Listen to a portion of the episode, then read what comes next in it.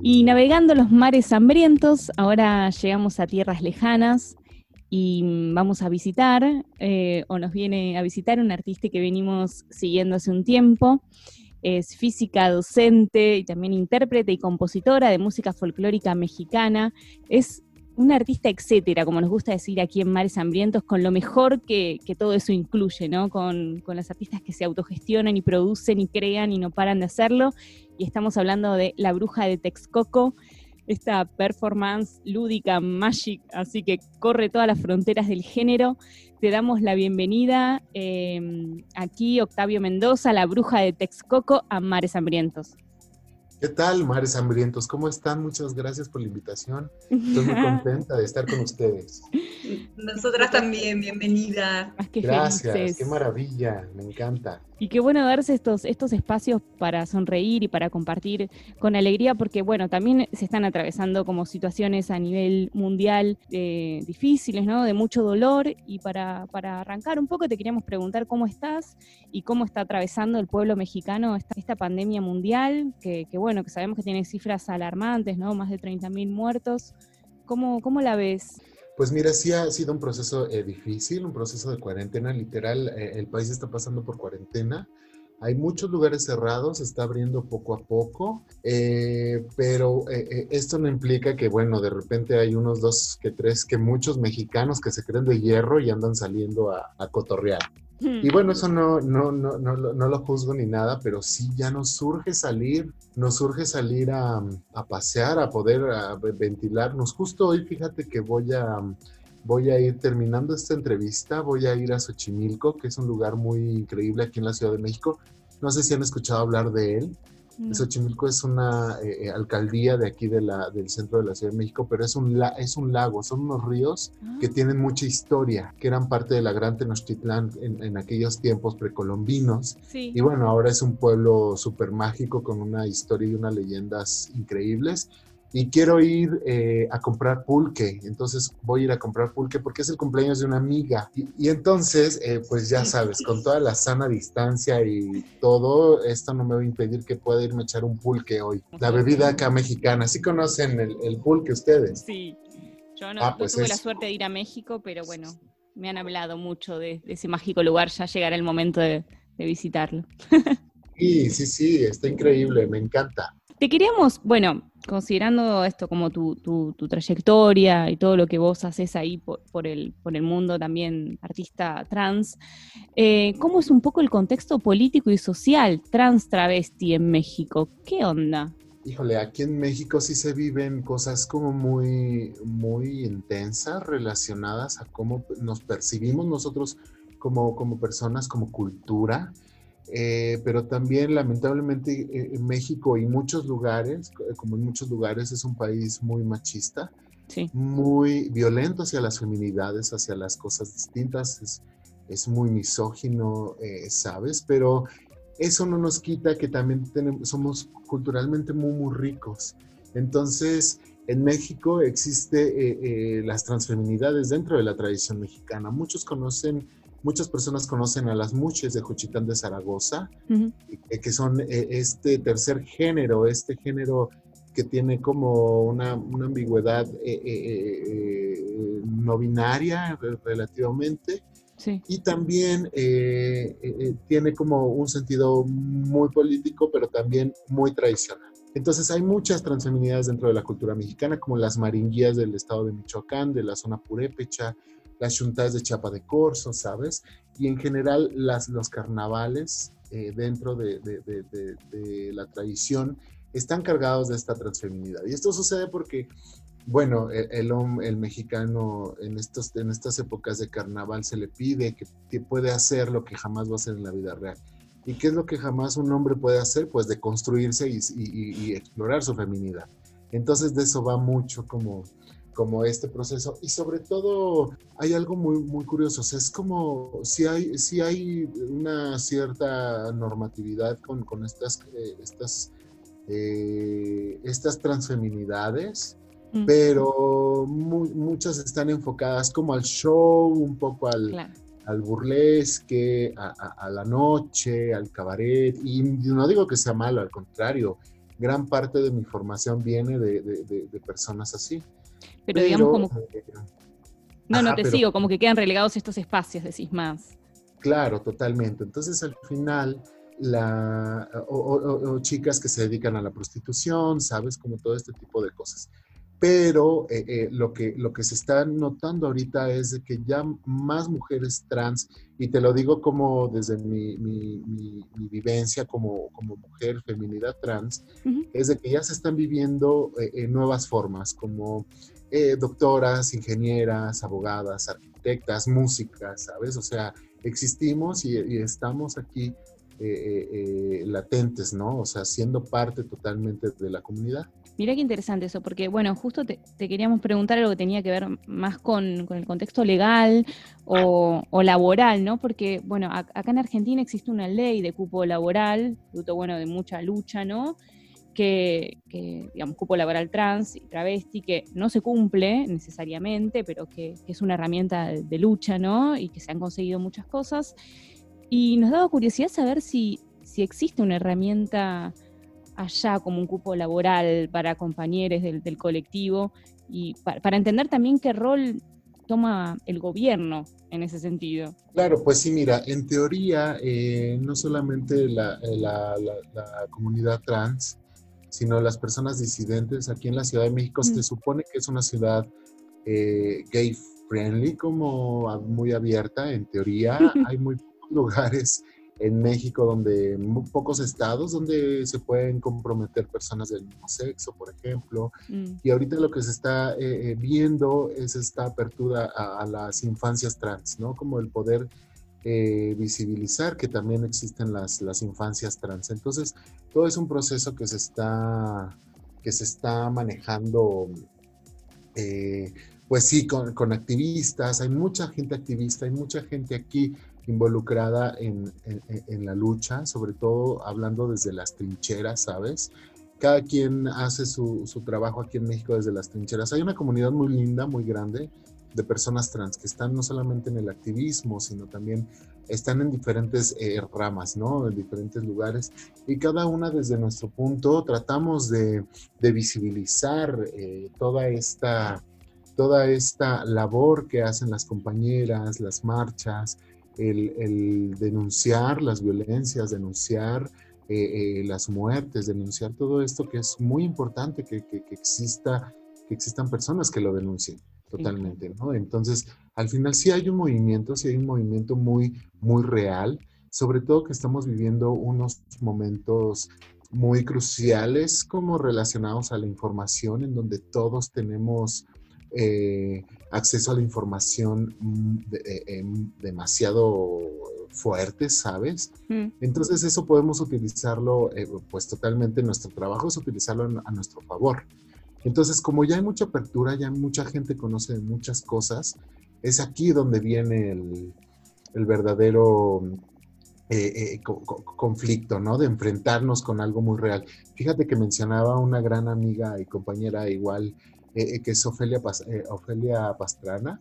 Of course, es una tuitera colombiana, pero radica aquí en México, es una chica trans. Sí. Increíble, Ofelia. Mencionaba algo muy curioso que me quedó muy marcado. Decía que ahorita todo el mundo se está peleando muy cabrón en redes sociales porque literal somos una generación que no, que creció relativamente sin, sin, sin religión, ¿sabes? Como sin una línea directa de religión, al menos en mi caso, eh, en mis primos, gente con la que convivo, e incluso gente que no eh, heterosexual, no lleva como una línea tan directa de la religión. Entonces ahorita siento que lo que ella menciona, que lo que nos estamos enfrentando es porque no tenemos como este chip marcado de qué es bueno y qué es malo en una sociedad, como nos hacía notar la religión, ¿no? Entonces ahorita sí nos estamos enfrentando a, un, a un discurso más real, más real y eso es súper enriquecedor, es muy, es muy, es muy potente. Entonces, mm. como poder lidiar ya con problemas reales, situaciones reales y con personas reales, eso ya eh, eh, eh, es al final algo muy chido que se está dando. Correr el velo, ¿no? Diríamos. Em, Bruja, te, bueno, partiendo un poco de, esta, de, estas preguntas que tenían que ver con un contexto, porque bueno, nos da curiosidad, porque acá en este programa indagamos bastante sobre estas temáticas, pero bueno, eh, las solemos trabajar en lo que tiene que ver con, nuestro país. Y, pero adentrándonos más en, tu laburo artístico, para empezar eso, te queríamos pedir em, que presentes alguno de los temas que, quisieras compartir con, Mares Hambrientos y con, y con los oyentes aquí de FM La Tribu para arrancar con un primer tema. Claro que sí, para mis amigas de Mares Hambrientos, quiero dedicar este este bonito son itzmeño. Aquí el son es un género eh, tradicional de aquí de, México, el son, y, el istmo de Tehuantepec es un lugar muy hermoso allá en Oaxaca, mm. justo donde están las, las mushes de Juchitán y Tehuantepec. Y este son se llama la ave mushe, que significa eh, como eh, la mushe. Entonces, habla justo de esta historia de, de un de un eh, amor-desamor que tiene una mushe con, con, una persona. Entonces, este es el son de la ave mushe de un amigo compositor, eh, Santiago Bernal, y pues lo, lo escuchamos.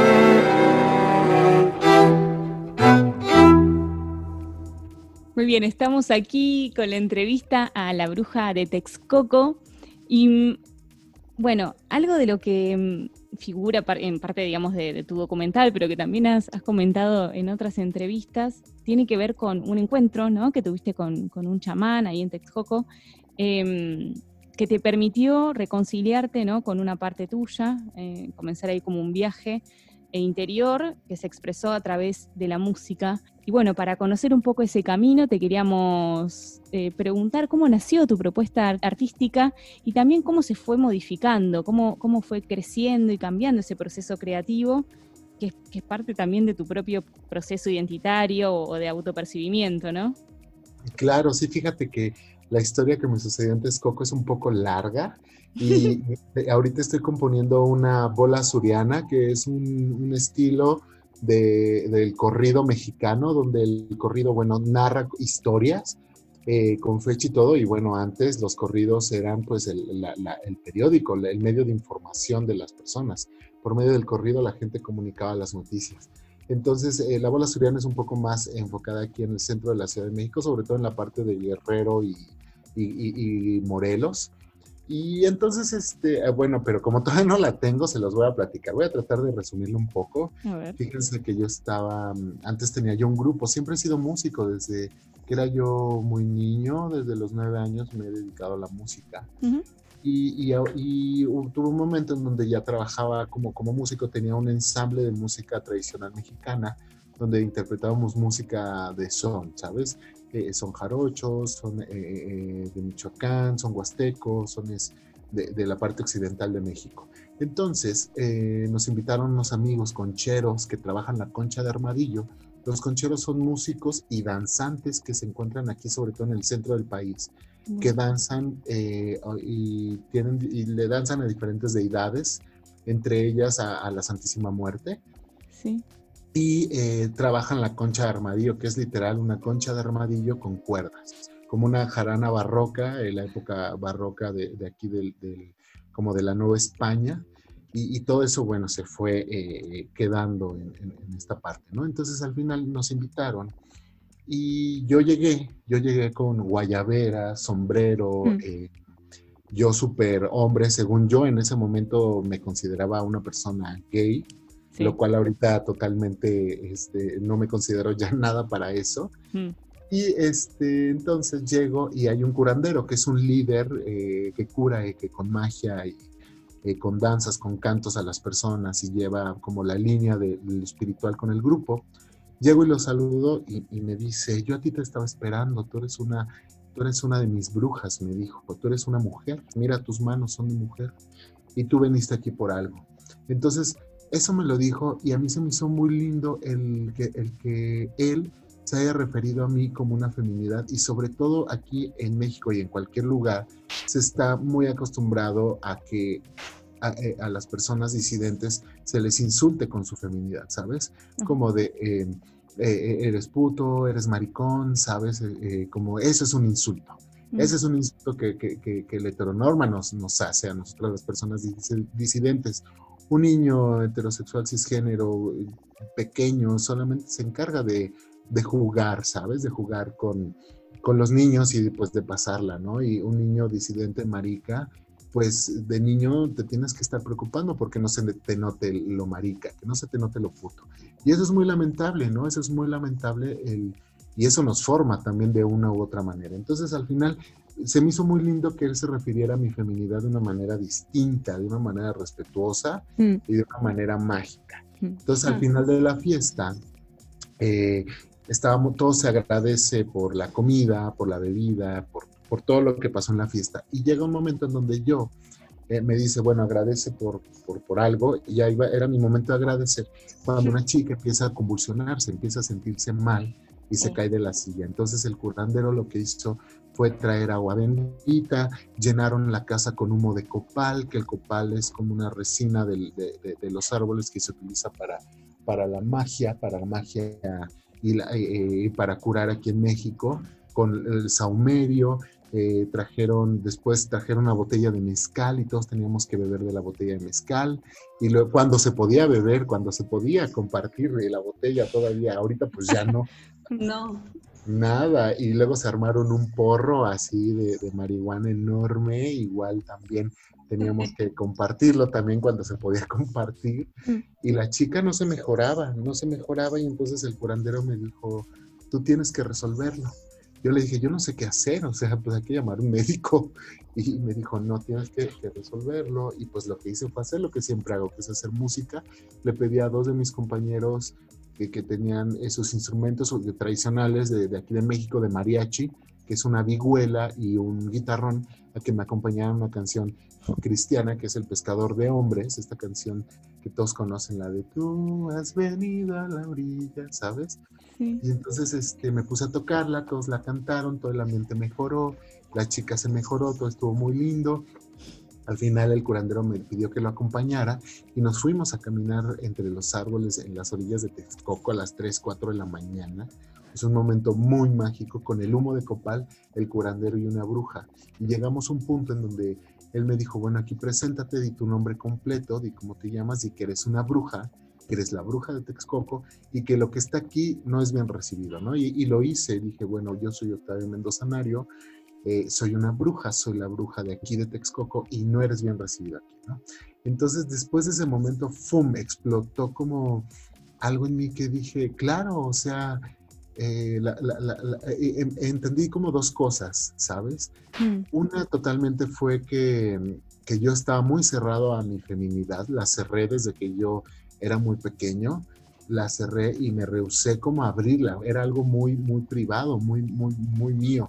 El hecho de ponerme ropa de mujer y sentirme eh, femenina cuando en, en otros tiempos era algo que yo escondía, ¿no? Y ahora lo, lo- lo abro, lo saco Y, y- me doy cuenta de eso, ¿no? Que, él, que por medio de toda esta magia y de la tradición mexicana, sobre todo la cosmovisión que tiene un cierto grupo de personas, tú puedes ser lo que quieras ser, ¿no? Y entonces dije, claro, yo soy una mujer y soy, no soy cualquier mujer, soy una bruja, ¿no? Y, mi magia es la música. Entonces, lo que me pasó fue algo muy, muy lindo y a partir de ese momento empecé yo con mi, con eh, mi proyecto de música, empecé yo de repente a salir con una falda, a tocar con una falda, luego esa falda se convirtió en una flor en la cabeza, Mm. ¿sabes? De repente me pintaba los labios, de repente para las presentaciones, hasta que llegó un momento, y lo recuerdo mucho, un amigo que es aquí mexicano, que se hizo muy famoso en demasiados lugares por su pintura del Zapata Gay, no sé si lo, lo conozcan,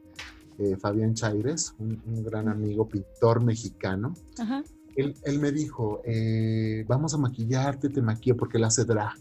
Dijo, te maquillo así súper cabrón, de drag queen, y te peino y las flores. Y, y entonces ese momento fue el primer momento en que salió la bruja, así con todo el maquillaje y, y- y con el peinado y traía una cuera tamaulipeca y un gran vestido. Y, y yo sentí muy cabrón un empoderamiento que antes no había sentido cabrón. Entonces dije, no, no, no, esto es, esto es mágico. Me sentía muy, muy bien. Y fue desde ahí empecé y desde ahí no me he bajado de todo este, este desmadre.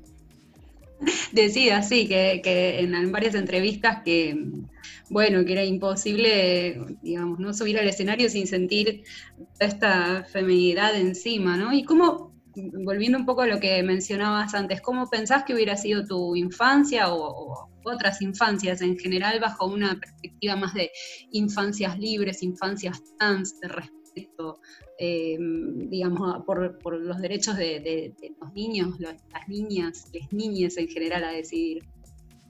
Híjole, yo creo, me pongo, sí me pongo mucho a pensar en eso y me pongo a pensar qué habría sido de mí eh, en estos, en estos momentos. Yo creo que si hubiera tenido, todas las cosas se dan por algo, ¿no? Yo Mm. creo que el hecho de experimentar mi feminidad en este momento de mi vida y, y sobre todo en, en mi carrera musical, para mí ha sido una bendición. Pero yo creo que si hubiera tenido esta oportunidad de cuando yo hubiera sido, y cuando era yo, yo pequeño, creo que hubiera tenido, hubiera sido más libre, hubiera sentido menos prejuicios. Y yo creo que ahorita estoy segura que hubiera sido músico, pero estaría enfocado en, en- en- algo más, no sé. No, no sé, a lo mejor, como mi línea siempre fue la música clásica, yo creo que me hubiera dedicado de lleno a trabajar en una orquesta sinfónica o, o- o algo así, a, a componer, pero eso según es lo que yo creo que, que haría. O sea, sería más libre, me sentiría como más, más plena y más libre. Incluso no tendría como ciertos, sí, prejuicios y problemas que tengo ahora relacionados, porque esto de transitar no es nada sencillo, no es nada Claro no. fácil y sobre todo que yo me identifico sí mucho con, con la bandera trans, porque me considero una persona que está en constante transición, Mm. pero también eh, me he dado cuenta que las etiquetas me limitan mucho. Me limitan mucho al momento de componer mis canciones, me limitan mucho al, al- al aprender música, me limitan mucho a identificarme en algún espectro de la disidencia sexual, totalmente, ¿no? Entonces, sobre todo de, de- de género y de cómo quiero, me presento ante la sociedad. Entonces, me considero una persona que está siempre como en la, en la frontera, una persona muy fronteriza, porque me identifico con lo, con lo trans, también me identifico con lo no binario, me identifico mucho eh, con lo queer también, ¿sabes? O sea, como que hay de todo un poco en mí. Y entonces me gusta mucho poderme identificar con, con varias eh, eh, situaciones y, y totalmente, o sea, yo, el, el punto es como mostrar mi feminidad, ¿no? Pero también tengo una, tuve una reconciliación con mi cuerpo, ¿no? Me gusta mucho mostrar a la bruja con esta corporalidad.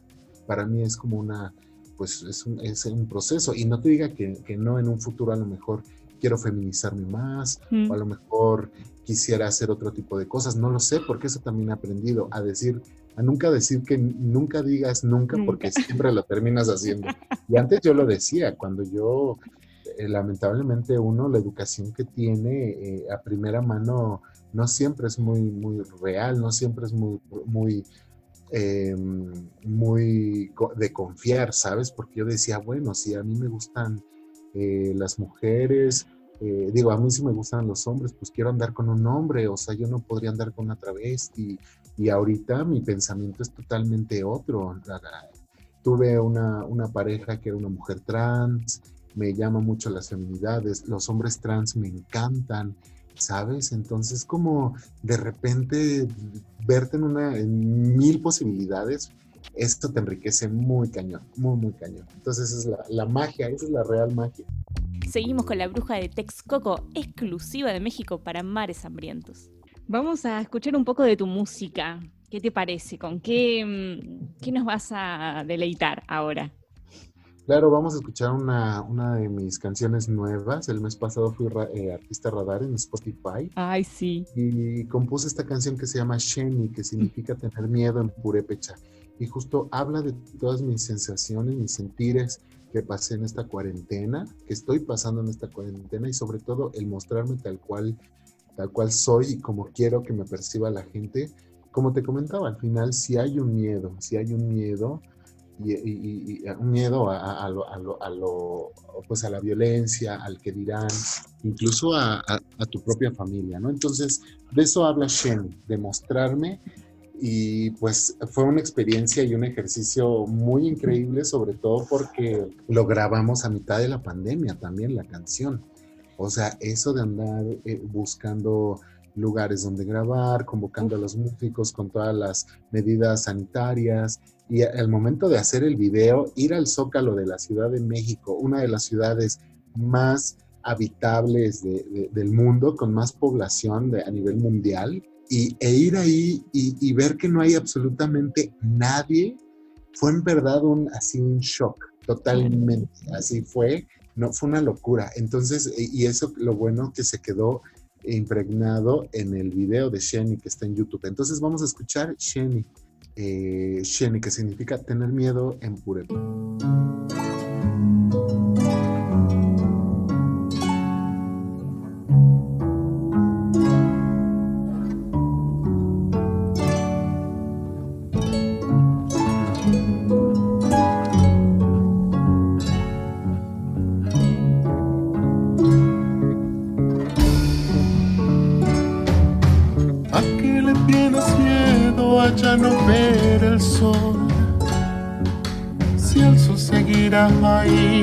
Cuando tú ni yo estemos aquí.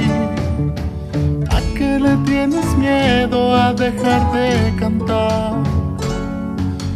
Hasta las aves dejan de trinar cuando el día terminó.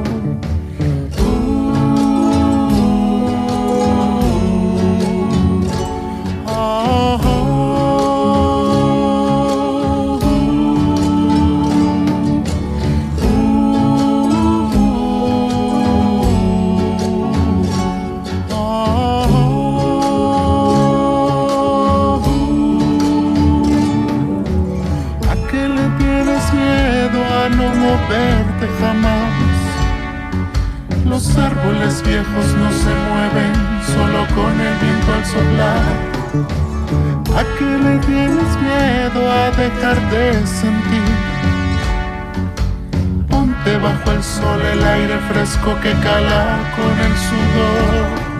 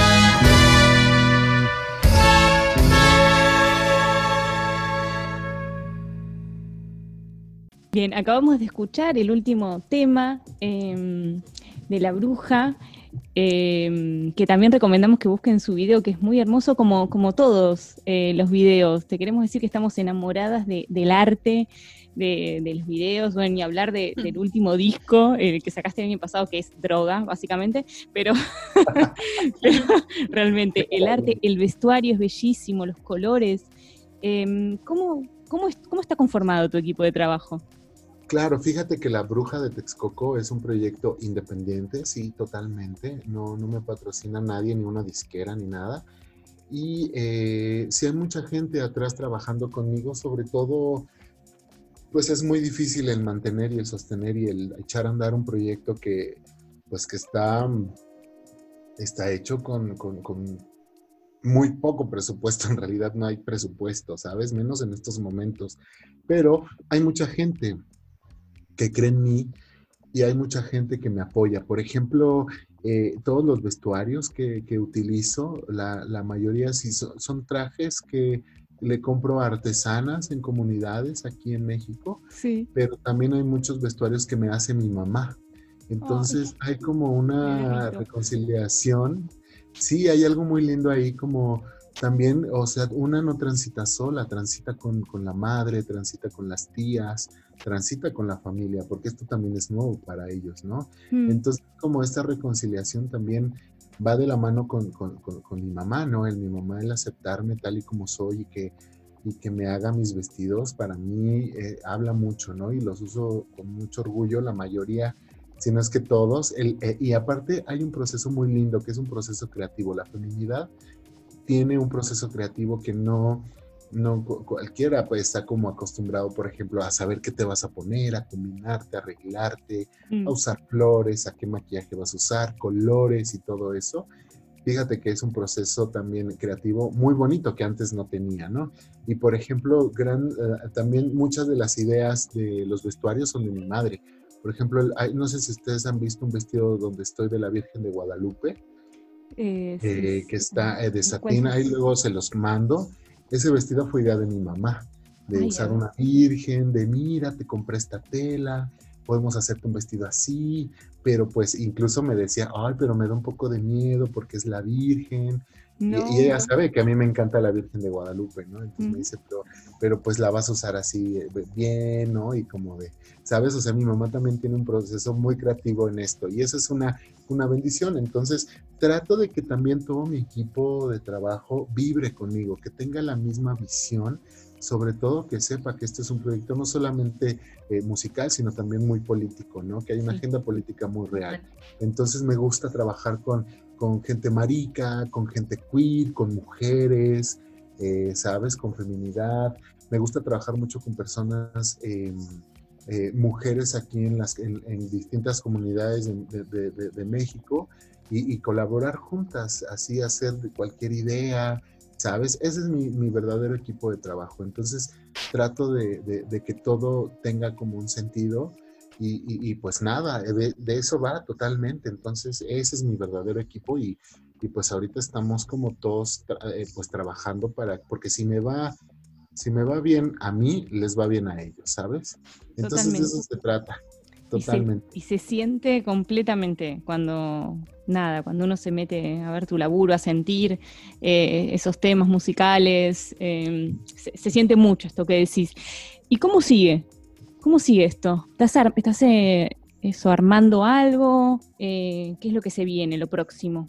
Fíjate que sí, ahorita em, la, todo esto que, está sucediendo de, la pandemia sí me, sirvió mucho para detenerme, detenerme y pensar las cosas, ¿sabes? Como no tanto como de tengo espacio, tengo tiempo, entonces voy a ponerme a crear, a componer, a hacer bla, bla, bla, o sea, sí estudios y toco mi, mi arpa y todo, y, y ah, bueno, ahorita con lo de Spotify que me, me pusieron a, a, trabajar literal así de creemos una rola, no la tenía grabada, no tenía nada hecho. Entonces, eh, pues sí, me, me, pusieron a trabajar. Pero ahorita literal sí estoy, eh, estuve un poco detenida totalmente eh, con mi familia, pero ahorita ya estoy volviendo como a retomar mis actividades, sobre todo en la, nueva, la nueva forma, la nueva normalidad que está sucediendo aquí en México. Voy a ser parte de un concierto en el Pepsi Center, que es un auditorio aquí, uno de los auditorios más nuevos de aquí de la Ciudad de México. Y voy a hacer un concierto vía streaming con, con, otros artistas igual de aquí del, del, medio musical, pero va a ser con la nueva normalidad. Entonces, como va a ser vía streaming, van a poder adquirir sus boletos eh, eh, por internet. En mi página está todo, todos los datos de cómo adquirir sus boletos. Está en, en 90 pesos, que en realidad son como son como 4 o 5 dólares el, el boleto, o sea, está muy económico. Y este, fíjate que hablando con las personas del RAEM, que son quienes me van a, por los que me van a llevar, em, hablábamos en la, rueda de prensa de la nueva normalidad. Yo les dije, claro, o sea, estamos, es muy importante el, el saber que ya las cosas van a ser distintas, que van a cambiar en nuestra forma de relacionarlos, pero también es muy importante el que esta nueva normalidad esté acompañada de nuevas formas de visibilizarnos, nuevas formas de relacionarnos y sobre todo nuevas formas de incluir a personas distintas, a personas de la disidencia. O sea, no podemos tener una nueva normalidad acompañada de estas violencias machistas, ¿sabes? No podemos tener una normalidad sin sentir en un espacio seguro para nosotras las, las, las feminidades, las personas distintas. Entonces creo que es muy real el hecho de que sí hay que cambiar, pero hay que cambiar bien y hay que cambiar todos. Y sobre todo, luego me encuentro con personas que creen que, eh, nosotros eh, estamos como muy sentidos o estamos muy reprimidos o estamos como demandando ya cosas como muy, muy, no, nada, básicas. Entonces, eh, al contrario, o sea, esto es muy real, o sea, somos algo nuevo, pero siempre hemos existido. De que es algo nuevo que se está luchando, sí, totalmente, hay más apertura pero somos personas que siempre hemos existido en todos los lugares y en todos los momentos de la humanidad.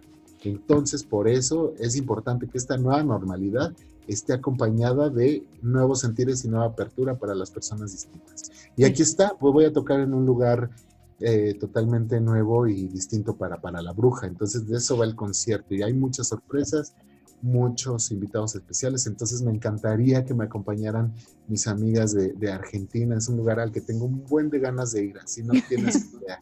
Y fíjate que México tiene un buen de argentinos. Allí estaremos, así, vamos, estaremos. Sí, vamos a decir que toda la información la pueden encontrar en tus redes sociales, eh, que te encuentras como la bruja de Texcoco, ahí pueden meterse a esto y a ver todo tu laburo, eh, tus temas, tus videos, todo el laburo y, súper, súper de acuerdo con esto que decís, esas son nuestras banderas también, ¿no? Tenemos que estar ahí Latinoamérica eh, y toda América unida, ¿no? Con, la, con las olas verdes, las, olas, las olas de colores, eh, hagamos esta lucha compartida y así será posible, ¿no? Claro, qué maravilla, hagámoslo. Hagámoslo. Bueno, te vamos a tener que despedir, brujita, porque se nos, se nos va, se nos, se nos fue la nota. Hablamos un montón, nos quedaron una bocha de preguntas. Eh, bueno, para, para seguir profundizando, te, te, dejamos ahí apalabrada para otro encuentro más adelante. Sí, seguro que sí, aquí estoy para ustedes. Me encanta, quiero, quiero conectar con, me encanta mucho este, esta conexión en latinoamericana que hay, sabes, como de todos estos países hermandados por, por, por esta unión eh, latina es increíble y sobre todo el, el, pensarme, pensarme a partir de, otras eh, miradas de, de, feminidades está increíble. Tengo una amiga, ya una amiga muy querida que vino acá a hacer una residencia que es Bartolina Shisha, que anda ya es de Argentina. Y, pues nada, eh, yo quiero conectar con ustedes y pues muchas gracias, agradecida siempre con las personas que hacen posible todas estas cosas. Despedimos así a la bruja de Texcoco de Mares Hambrientos.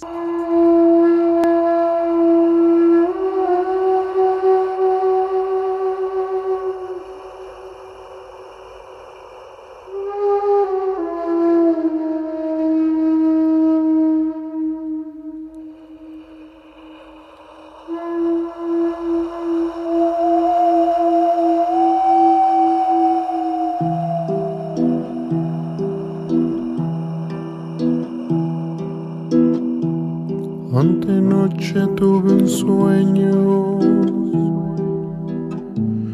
que me vino a revelar con el intento de quitar este triste sentimiento.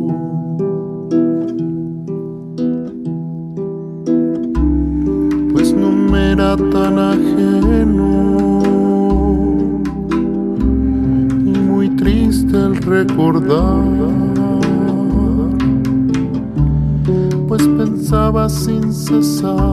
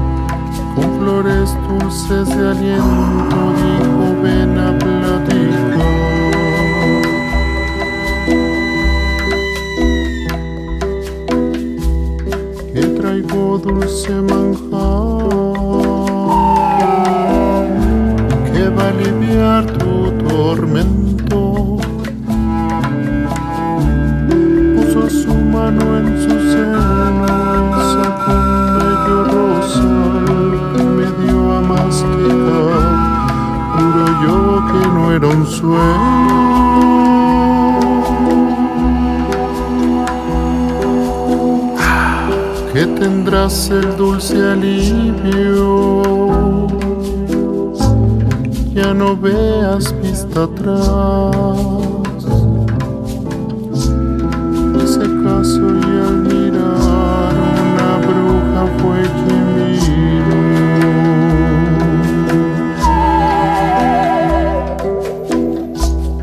Con huipil y flores dijo, te vengo a liberar. con el arpa tocar y el violín es tu destino y un sueño es lo que digo que es mi linda realidad.